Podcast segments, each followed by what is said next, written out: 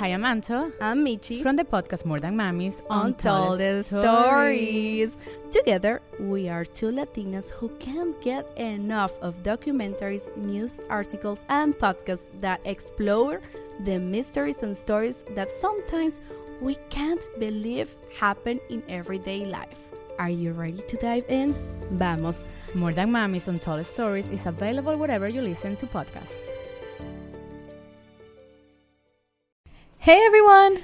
Hola a todos. This is Jahaira. and this is Stephanie, and welcome back to Cuento Crimen Podcast. Hoy vamos a hablar sobre el caso de Jonathan Bandabaila from Oakland, California. And all the cases that we talk about are important to us.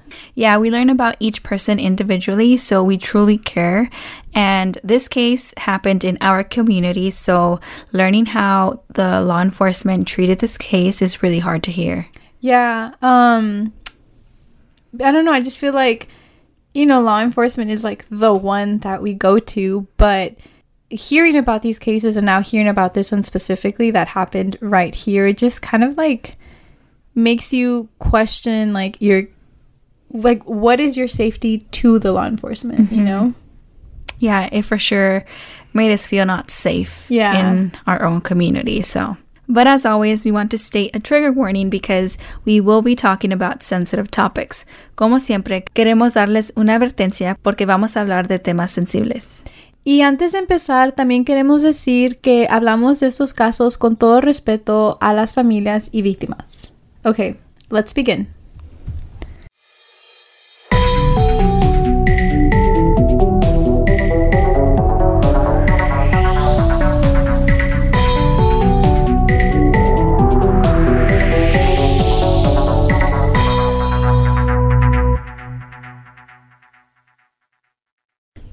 Jonathan was born on October 19th, 1999. He was 5 foot 7, 175 pounds, African American, black hair, and brown eyes.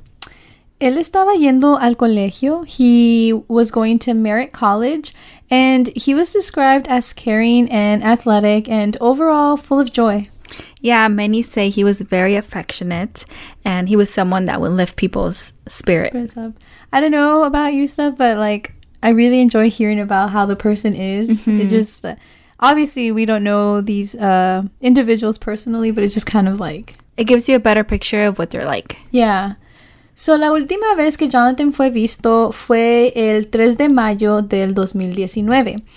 Um, he disappeared as a 19 year old from Oakland and he was on his way to a soccer tournament and he had left his Fruitvale district home. And like we said, this case happened in our community. So, like, Fruitvale is somewhere we go to all the time. Yeah, like I grew up there. Iba a la iglesia allí. Yeah. I, I feel like si ustedes son de Oakland, like you know Fruitvale area. Later, la policía encontró su carro. They found his 1998 silver Honda Accord abandoned in the westbound direction of the San Mateo Bridge. Um, and there is a photo of his car passing the toll. Y en su carro encontraron sus cosas de fútbol um, porque él iba a ir a un tournament y también ropa que se iba a poner um, a un evento. And I think it was like a formal event. And Harrison Banda Baila, hermano de Jonathan, dice que Jonathan no enseñaba ningún símbolo de depresión or any sign of mental illness, like he was a healthy young man. Yeah, Jonathan was in good physical and mental condition when he went missing and he had no history of running away. So, because of the little evidence that they had, and honestly, the n- no effort to really figure out the whole complete truth, the Oakland Police Department kind of assumed a conclusion without evidence. The police department was ready to classify Jonathan's case as a suicide and close the case. And to be honest, the family has been the biggest advocate. On May 21st of 2019, the family took the podium at an Oakland City Council meeting. They were asking for help. Y la policía, como dijo Stephanie, estaba lista para cerrar el caso, ruled as a suicide y, you know, that's it. Pero la familia sentía que las autoridades no estaban haciendo lo suficiente. And honestly, I kind of agree. Hmm, I agree too. Um, Harrison Bandabaila, el hermano de Jonathan, spoke at this meeting y él dijo que Jonathan era feliz and, you know, it just didn't make sense. That there was no way that Jonathan would just take his own life. And he continued saying that Jonathan had a busy week. He had a tournament and a formal. Él dijo que las autoridades no le dieron importancia a la desaparición de Jonathan desde el principio. And I feel like I don't know, in veces like we don't really know what the person's going through, right? Like internally. Um, but I don't know. I feel like as a as a brother or as a mother, you're gonna have that like little sense that something's off. you Yeah, know? And I mean, I think it's hard to hide. yeah, and I don't know. Parece que Jonathan like todo estaba bien, and like he had like a busy day ahead of him, you know, and I don't know. It just it seems really like like a, a curveball, you know. And so in un artículo vimos que hubo muchos errores en la investigación. You can see like straight up the lack of attention that this case received. And like even before Jonathan went missing, um, on May 4th, the California Highway Patrol got some calls. Tuvieron cuatro llamadas de gente que iban manejando on the San Mateo Bridge. En esas llamadas, ellos dijeron que había un carro estacionado in the westbound slow lane on the San Mateo Bridge. And the San Mateo Bridge is pretty long and like It's- it's, yeah. it runs long, you It know? goes on for a while. Yeah. Um, y en esas dos llamadas dijeron que había alguien sentado or parado on the guardrail overlooking the bay. And I don't know, I, like the other day I was driving on the San Mateo Bridge and I was trying to pay attention. Um, there isn't many like, I mean, yeah, you would be blocking traffic. Like, he- Yeah. like Jonathan was blocking traffic on the slow lane because there isn't like um, you where you can like park Like to the side. lane, yeah. yeah. Um, so yeah, he was blocking traffic. I feel like if he was blocking traffic, como dice stuff, um, it's gonna be really hard for people not to notice him. Mm-hmm. So like, basically, everyone that was driving that lane had to see it. Yeah, because like there's literally water, like you know, Yeah. on both sides. Like Yeah, yeah. There's no one walking. There's just cars. Yeah. on this bridge. Honestly, if you're not familiar with the San Mateo Bridge in um here in the Bay Area, like definitely search it up, and then you'll see what we are talking about. Um, because yeah, it's, he had to be blocking, like stopping traffic. yeah, So ese día, like, varias gentes llamaron diciendo que eso estaba pasando y esas llamadas fueron like muy seguidas, like back to back. Um, so the California Highway Patrol llegaron a los 20 minutos y ya no había nadie. Nomás estaba el carro. And one of the officers drove west across the bridge to Foster City and looked you know, he just like looked out, like just in case someone was walking. Maybe he left the car there. Um, but no one checked the eastbound. And um, you know, there's also emergency call boxes on the bridge, but none of them were used. And the highway also has security footage, and no one walked out of the bridge in either direction. Yeah. Pero luego la familia se enteró que they had only two camera zones with footage. So it definitely depends on the angle and what they really are able to capture. And like again we said like that highway is huge. Um so I think it's very possible that we don't have all the information. And I feel like I don't know, en muchos casos miramos que sí tienen cámaras, pero it's always pointed at a certain angle. Like it, it's it's what are the odds that it's going to capture exactly what you need to see? You know. Mm-hmm. Although there has been cases that it works out, but And so this raises many questions for people who like true crime y también para la familia because um, they would like to be sure about what happened Mm-hmm. to Jonathan. Like they don't want just um, assumptions, you know, No, they want yeah. the truth. Now there's questions like was Jonathan alone? Did he walk off the bridge? Um, was someone with him, like, you know, w- like in his own car? Mm-hmm. Uh, or did someone pick him up? yeah, these are all really good questions because now you don't know exactly what happened. Yeah, because the camera footage can't confirm, Yeah, you know, that he walked out safely. And now there's these questions. I wonder like si algo like si su carro estaba fallando o se descompuso, but like I mean probably not because nothing came up about that, right? Yeah. But, and I feel like um we see other cases that yeah, maybe the conclusion can be assumed, right? Like, oh, probablemente eso es lo que pasó y así es como se queda el caso. But I don't know.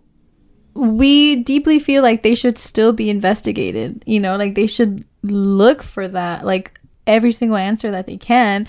And it's just like, it's a little frustrating because why not all the cases? Mm-hmm. Like, it seems like only a few get to that step, and then most of them just get left like this one did. Kind of yeah, just like, yeah, like um, yeah, like you said, other cases you can assume the conclusion, but they still exhaust all resources, even when the end result, you know, can be assumed. assumed. Yeah. It's just like the effort that Yeah. they put into the case in and the time and dedication. Yeah, I feel like all you have to do is like put yourself in the family shoes, and um, obviously, as a family member, you want them to still investigate. You know, if like No, yeah, there's not enough evidence. Yeah. You want them to do everything that they can. So, documentation shows that the California Highway Patrol closed the case a little more than an hour. So, pretty fast. Um, That's yeah. Like just an hour and then it's like, oh that's that's that's it. That's like, it. that's it. You're just going to close the case. Now what? Yeah. Like, where's this person, you know? Uh, who's like the person who, the owner of this car? Exactly yeah.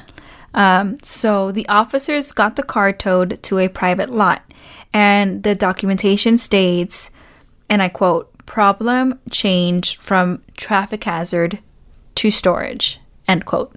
So it, it it was kind of like, oh, so this car was like blocking traffic, we got it out the way, That's it. solved. Yeah. So it feels like I don't know, like the cops miraron nomás el carro como un problema, you know, tratando de sacarlo, keep the traffic flowing, um, and they didn't really, how do you say, like, were on alert that someone was probably missing or like s- someone was missing from the picture, you know? Yeah, I guess it didn't take the phone calls very seriously. Yeah. Um and so they didn't know who this car belonged to or who the person that people reported earlier was. Um but the car was not registered yet porque creo que recientemente había comprado el carro so it was still very like new. So you know that is valid, but there's always a but. because if they had searched correctly, they would have discovered ownership documents with Jonathan's name in the glove uh, box department, and there was also his passport in his duffel bag. So the officers claim to not have checked the car, which I think um, es algo que That's- deberían yeah. hacer. Uh, especialmente porque hubo llamadas de alguien que estaba caminando, you know, near. I mean, ahí no se puede caminar, so that's Yeah. weird. I mean, well, even then it's like a bridge, you know? And it's even like, vienes a un carro, right? And it's just, that's all you have. Like, the least you can do is try to look for clues, try to see who it belongs to. The, yeah, the car wasn't registered, so yo creo que they just kind of glanced and like, okay, let's take it. Yeah. But they didn't like look into it. Yeah, yeah. And meanwhile, days and days are going by. And for reference, La Familia, you know, wasn't too worried in the beginning porque Jonathan se había quedado con amigos en casas like muchas veces antes. Um, but, you know, since days and days were passing by, they began to worry. And especially because he wasn't answering his phone. El teléfono de Jonathan estaba apagado, so entonces las llamadas y los mensajes no entraban. Y entonces la familia llamó a la policía to make this report because honestly I feel like at that point I would be pretty worried too. Mm-hmm. La Familia has their own opinion about how the case was handled because um, the California Highway Patrol kind of messed up with like not checking the car Yeah. and not looking into it with the phone calls that they received. Um, and now the family is going to work with the Oakland Police Department, and I think um, they were scared, you know, Yeah. to see if they were actually going to be helped. Yeah. That's that's honestly pretty sad like that you don't know if you're going to get the help that you received from an institution that's supposed to like quote unquote protect you. Yeah, quote unquote think- help you, you know. I think there was a quote from his brother kind of expressing like, man, now we have to deal with Oakland PD. Damn, yeah. And uh, honestly, again, if you're familiar with Oakland, like the OPD has a lot, a lot of things that they need to work on. Mm-hmm. And so, right from the beginning, as expected, it seems like they didn't have the best experience because it took two days for the case to be transferred from the initial reporting officer to OPD's missing persons unit investigators. That's crazy. So, again, this is what we're talking about. Like, Two days. yeah. That's a lot. That's a lot. And honestly, I feel like se, había, se podía haber tomado más de dos días si no fuera por la familia de él que estuvo, you know, like putting pressure on the authorities, you know? Yeah, I agree. Then the investigators got the car's VIN number from Jonathan's father, Falah, and they were able to track it McDonald's se está transformando en el mundo anime de McDonald's y te trae la nueva Savory Chili McDonald's Sauce.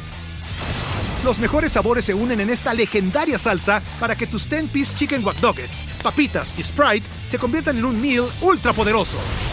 Desbloquea un manga con tu meal y disfruta de un corto de anime cada semana. Solo en McDonald's. Baba, go! En McDonald's participantes por tiempo limitado hasta agotar existencias.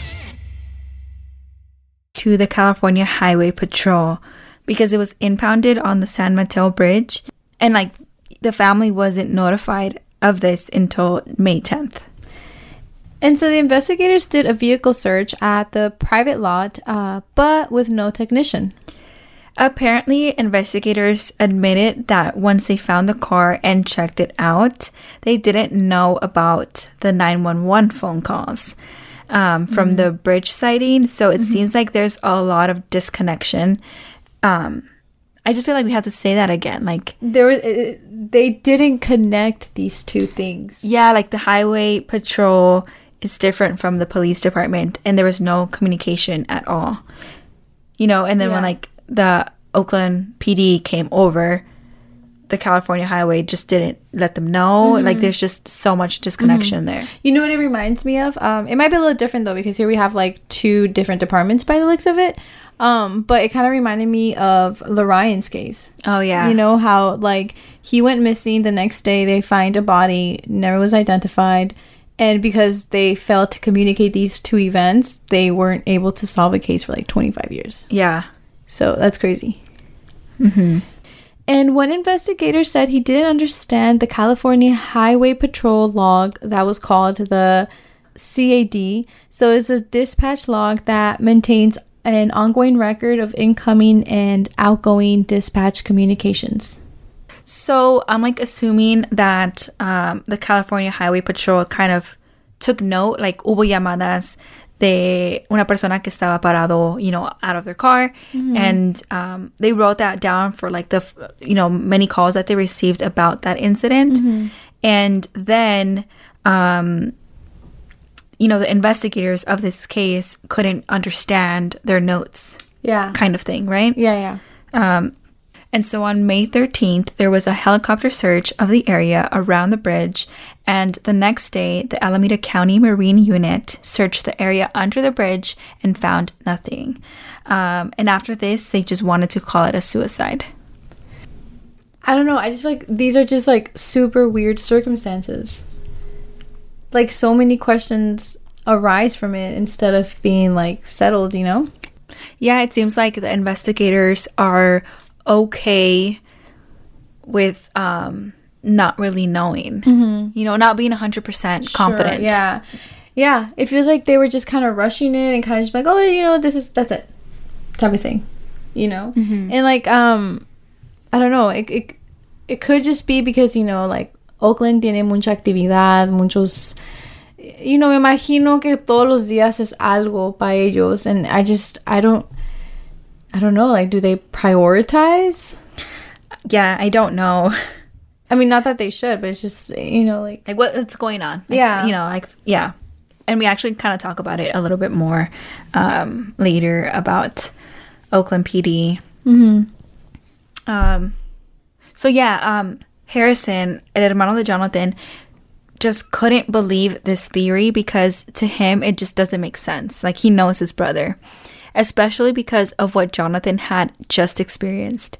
Jonathan had a near death experience in December 2018, so only a couple months, you know, mm-hmm. difference. The Bandabaila family took a trip to visit their extended family in Sierra Leone, and Jonathan had contracted malaria.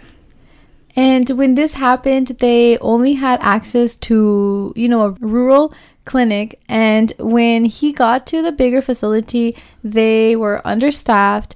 His brother remembers seeing, you know, the fear in Jonathan's eyes. He didn't want to die. So, like, for him to commit suicide months later is something he could not wrap his head around. And he puts an emphasis on those conversations que él tuvo con su hermano about his near death experience. And él dice que él no cree que él se hubiera quitado la vida. And in reality, like, también no había evidencia para que ellos dijeran que fue un suicidio. Like, it could potentially be a possibility, but no había evidencia para decir exactamente que eso pasó. You know? Yeah. I, I just feel like all around, there was kind of like no evidence about this or that. Yeah, I feel like, like you said earlier, no effort. Yeah. Like they were just so ready to close the case. Um, police did get his cell phone records, but nothing came out of that. And like, and like we said, his case did not get much attention. Um, it wasn't until six weeks after that um, they had a Twitter post, um, and that's a pretty long time after his disappearance.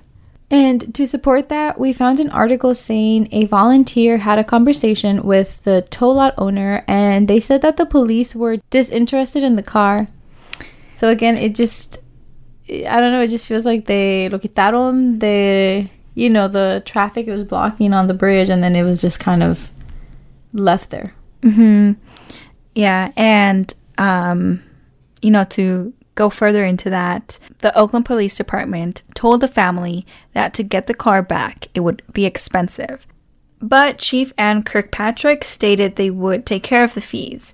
Um, but the family later found out that the Tola owner sold the car because Oakland PD told him that he could sell the car. That's just Playing games with the family. yeah. Straight up. Yeah, it's well, I mean like first of all, siento que tardaron en conectar este carro a Jonathan. When all his stuff and all his belongings were there from day 1 when they found it, right? And then now Jonathan is missing and no pueden ni like like investigar el carro ni like run some tests through it. Like they literally just got rid of it. And like the family is angry um you know as they should pero ellos entienden que the OPD is understaffed and you know that there's so many cases because honestly like I'm pretty sure there is but they believe that it's beyond just being understaffed. They think that this is a bigger problem. Jonathan's sister, Sia, thinks it's institutionalized racism. Jonathan is African American and he comes from an immigrant household. So the whole entire family felt unheard, unseen, and not helped. And on top of that, they sense that they were not organized, no standard procedure for social media. Um, documents have a digital signature of a chief that's already retired. So That doesn't speak very well not of this all. department. Yeah.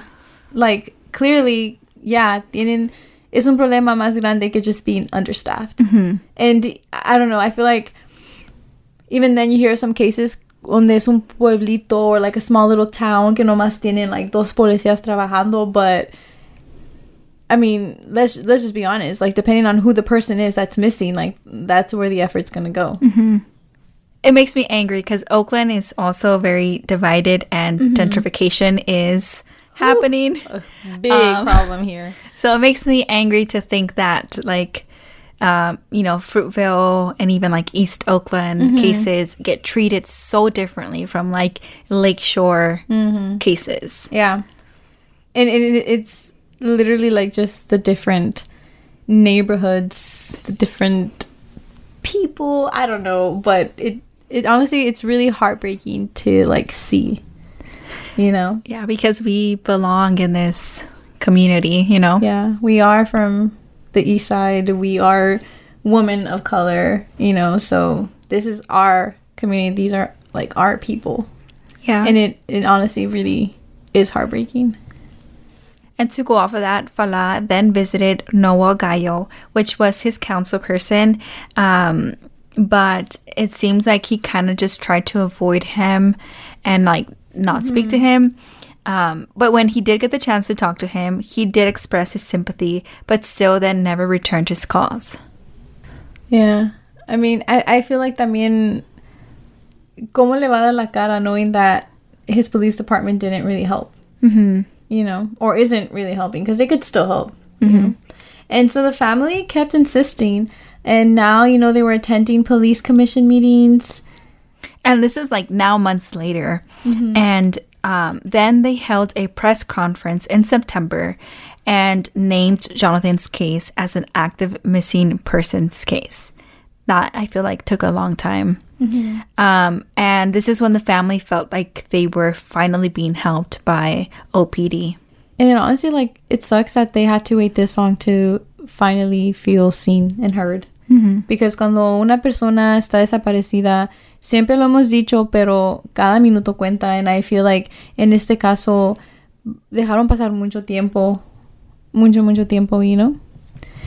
And the OP commissioner, Ginale Harris, became a liaison. Um, and this means that she would be an advocate and connect the families and the OPD. And while this happened, the main detective of the case, Cunningham, retired. Y la familia no estaba muy feliz con um, Cunningham porque anteriormente en juntas él había dicho que Jonathan could be um, taking some time off or playing soccer in Europe.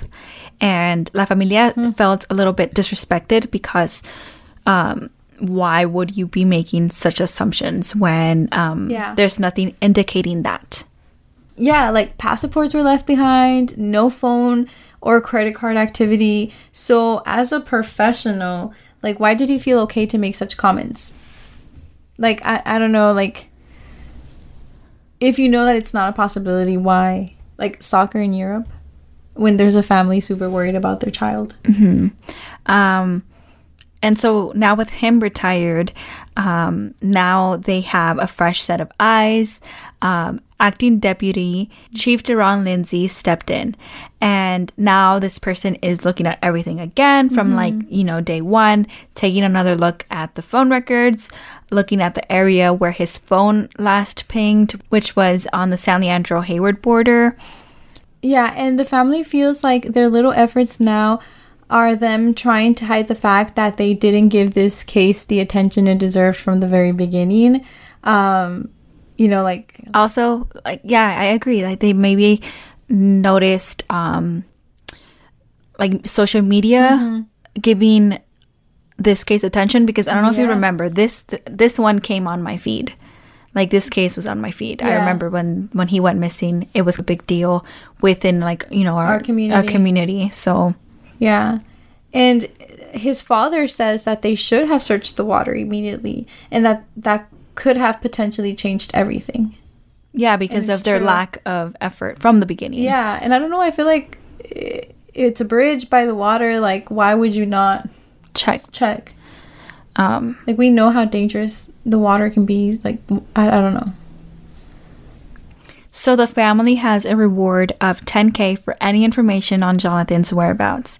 Please contact Oakland PD at 510-587-2523 or OPD Missing Persons Unit at 510-238-3641. La familia de Jonathan está dando una recompensa de 10 mil dólares ah, por cualquier información que alguien tenga de dónde pueda estar Jonathan. Y si ustedes saben algo de este caso, por favor contacten al OPD al 510-587-2523. O también pueden llamar al OPD Missing Persons Unit, que es el 510-238-3641. if you have any information, it would greatly be appreciated. Um, You know, cualquier cosa. If you were driving on the San Mateo Bridge, if you saw Yeah. anything, like help the family have closure, whatever the information is. I think they just want to be 100% confident with what happened Yeah. or, you know, anything. Um, so, yeah. Yeah, please. they deserve it. You know, Yeah. they're, they're still waiting um, on what happened to Jonathan.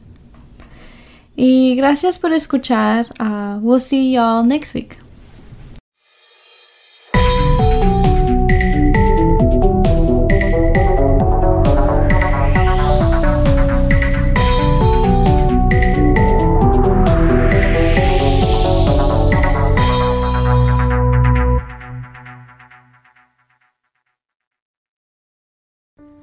I'm Anto I'm Michi from the podcast More Than Mamis Untold Stories. Together, we are two Latinas who can't get enough of documentaries, news articles, and podcasts that explore the mysteries and stories that sometimes we can't believe happen in everyday life. Are you ready to dive in? Vamos. More Than Mamis Untold Stories is available wherever you listen to podcasts. With the Lucky Land slots, you can get lucky just about anywhere. This is your captain speaking. Uh, we've got clear runway and the weather's fine, but we're just going to circle up here a while and uh, get lucky. No, no, nothing like that. It's just these cash prizes add up quick. So I suggest you sit back, keep your tray table upright, and start getting lucky. Play for free at LuckyLandSlots.com. Are you feeling lucky? No purchase necessary. Void where prohibited by law. 18 plus terms and conditions apply. See website for details.